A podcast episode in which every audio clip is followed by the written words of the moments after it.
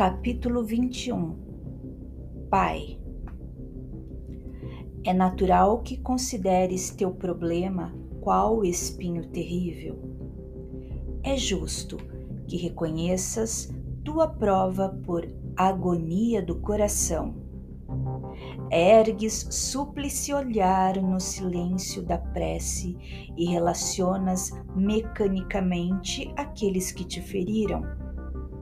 É como se conversasses intimamente com Deus, apresentando-lhe vasto balanço de amarguras e queixas.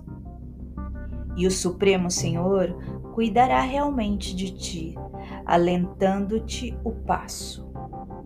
Entretanto, é preciso não esquecer que Ele cuidará igualmente dos outros.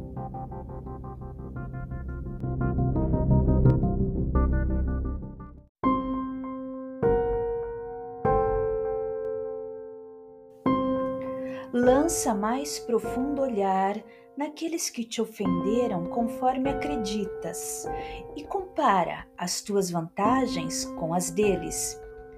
Quase sempre, embora se entremostrem adornados de ouro e renome nas galerias da evidência e da autoridade, são almas credoras de compaixão e de auxílio. Traíram-te a confiança, contudo, tombaram nas malhas de pavorosos enganos.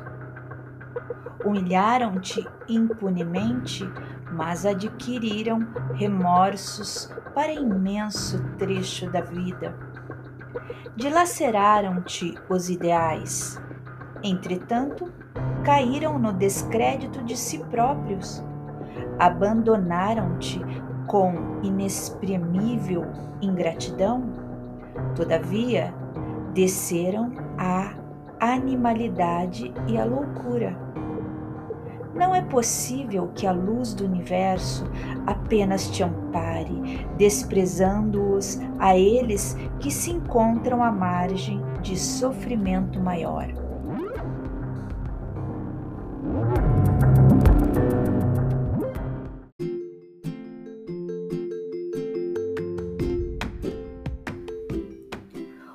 Unge-te, assim, de paciência e compreensão para ajudar na obra divina, ajudando a ti mesmo. Em qualquer apreciação ao redor de alguém, recorda que o teu Criador é também o Criador dos que estão sendo julgados. É por isso que Jesus, em nos ensinando a orar, revelou Deus como sendo o amor de todo amor, afirmando simples: Pai nosso que estás nos céus.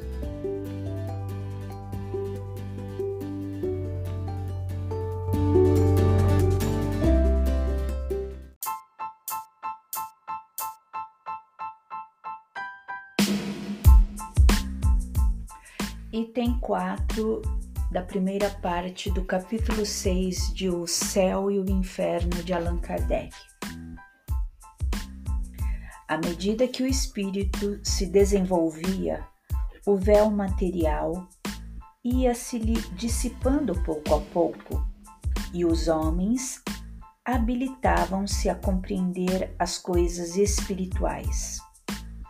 Mas isso não aconteceu, senão lenta e gradualmente por ocasião de sua vinda. Já Jesus pôde proclamar um Deus clemente, falando do seu reino, não deste mundo, e acrescentando: Amai-vos uns aos outros e fazei bem aos que vos odeiam. Em Lucas, capítulo 6, versículo 27. Ao passo que os antigos diziam: olho por olho, dente por dente. Ora, quais eram os homens que viviam no tempo de Jesus? Seriam almas novamente criadas e encarnadas? Mas se assim fosse, Deus teria criado para o tempo de Jesus almas mais adiantadas que para o tempo de Moisés?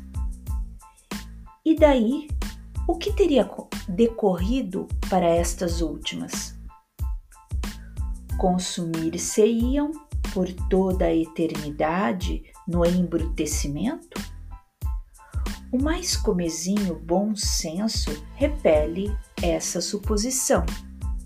Não, essas almas eram as mesmas que viviam sob o império das leis mosaicas e que tinham adquirido em várias existências o desenvolvimento suficiente à compreensão de uma doutrina mais elevada, assim como hoje, mais adiantadas, se encontram para receber um ensino ainda mais completo. O Cristo não pôde, no entanto, revelar aos seus contemporâneos todos os mistérios do futuro. Ele próprio o disse: Muitas outras coisas vos diria se estivesseis em estado de as compreender. E eis porque vos falo em parábolas. Sobretudo no que diz respeito à moral, isto é, aos deveres do homem, foi o Cristo muito explícito porque, tocado na corda sensível da vida material, sabia fazer-se compreender. Quanto a outros pontos, limitou-se a semear, sob a forma alegórica, os germes que deveriam ser desenvolvidos mais tarde. A doutrina das penas e recompensas futuras pertence a esta última ordem de ideias sobretudo em relação às penas. Ele não poderia romper bruscamente com as ideias preconcebidas, vindo tra traçar aos homens novos deveres, substituir o ódio e a vingança pelo amor do próximo e pela caridade, o egoísmo pela abnegação. Era já muito. Além disso, não podia racionalmente enfraquecer o temor do castigo reservado aos prevaricadores, sem enfraquecer ao mesmo tempo a ideia do dever. Seu Cristo prometia o reino dos céus aos bons, esse reino estaria interdito aos maus. E para onde iriam eles?